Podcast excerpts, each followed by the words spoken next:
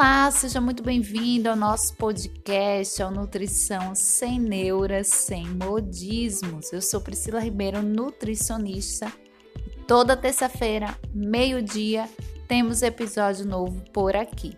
E no episódio de hoje nós vamos falar sobre ansiedade. Afinal, o que é que pode me ajudar, me auxiliar do ponto de vista fitoterápico? mais especificamente os chás. Vamos lá? Episódio novo no ar.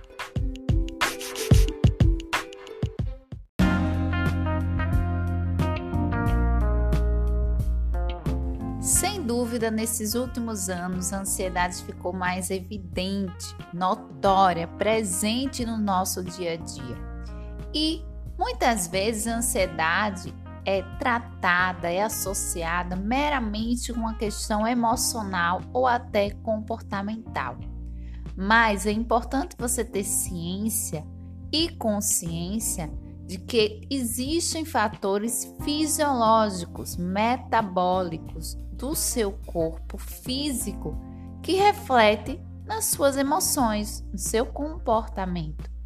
E uma dessas associações é a inflamação, mais especificamente a neuroinflamação, associado com ansiedade e depressão, ok? Eu não vou aqui destrinchar a fisiopatologia da ansiedade, ou seja, o que é que causa, qual as vias né, fisiológicas para que ela venha surgir. Não, meu objetivo não é, não é esse nesse episódio. O que eu quero abordar com vocês são alimentos, mais especificamente chás, que você pode incluir no seu dia a dia que vão modular neurotransmissores que estão desequilibrados no quadro de ansiedade. No quadro de ansiedade, nós temos um desbalanço neuroquímico. Então, nós observamos queda da serotonina, que é o neurotransmissor do bem-estar, ok?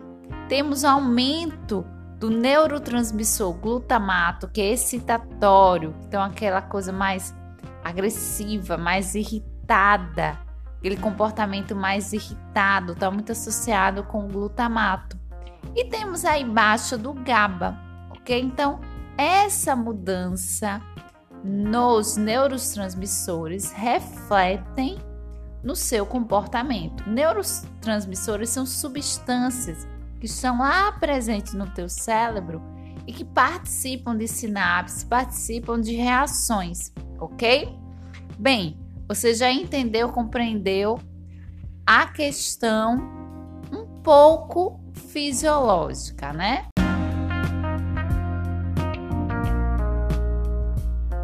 Bem, Nutri, então quais os chás que eu posso incluir no meu dia a dia que vão me ajudar no controle, na modulação fisiológica dessa ansiedade? Bem, tem alguns que você pode sim incluir, mas claro, ressaltando que nenhum chá vai fazer milagre.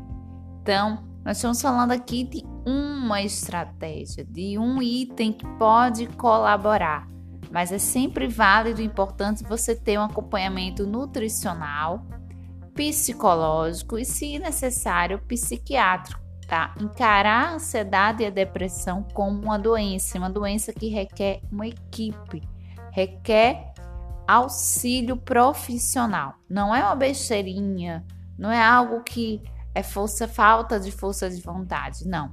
É uma alteração fisiológica, uma patologia que requer cuidado, ok? Então vamos lá. Chás como camomila. A camomila, ela liga aquele receptor do lado GABA. Lembra que a gente falou? Bem, a melissa, a passiflora, ou seja, flor do maracujá, valeriana, ok? São chás aí clássico, fácil de você incluir e achar no seu dia a dia. Também eu destaco esses porque você pode encontrar aí muito facilmente na sua casa de produto natural, no seu mercado municipal. É bem fácil, acessível, ok? De você incluir. Lembrando que chá a gente tem que consumir com variedade. Então, nada de consumir todos os dias o mesmo tipo de chá, até porque esses chás eles agem basicamente no mesmo local. Então, vai alternando e também quantidade. Chá não é para você tomar um litro, dois litros, existe uma quantidade de 200, 300 ml por dia de um tipo de chá aí como base de recomendação. Lembrando que esses chás em excesso pode provocar uma sobrecarga hepática e aí não ser nada agradável, não ser nada benéfico, ok? Então, inclua esses itens no seu dia a dia, esses chás, saiba preparar o chá de forma adequada para que você possa otimizar toda a concentração presente na planta, na erva. Priorize a planta, né, in natura.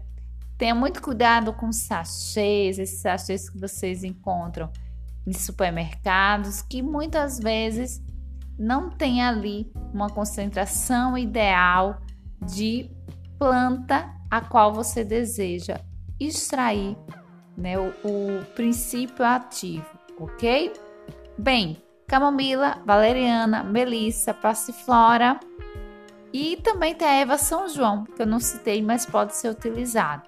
Existem outras estratégias como aromaterapia, como o óleo de lavanda, que já está bem embasado, que você pode incluir como estratégia.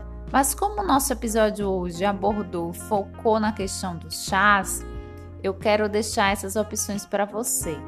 Lembrando se possível, consuma esse chá umas duas, três horas antes do momento de dormir, até porque esses chás também vão dar aquela relaxada e essa relaxada vai contribuir para uma boa noite de sono. E como a melatonina está bem relacionado com a serotonina, né, elas têm vias metabólicas conjuntas você tendo uma boa noite de sono, com certeza vai contribuir no outro dia para também auxiliar nessas taxas, nesses níveis satisfatórios de serotonina. Claro que aqui a gente não entrou em vias de dieta de fato, né? Uma dieta anti-inflamatória, uma microbiota intestinal saudável também faz parte de estratégia no controle e na modulação da ansiedade, tá bem? Outro ponto antes que eu esqueça, você pode também consumir esse chá no finalzinho da tarde, aquele horáriozinho das 17, 16 horas pode ser uma estratégia, tá bem? Espero que você tenha curtido, que você tenha aprendido, que seja válido para o seu dia a dia esse nosso podcast.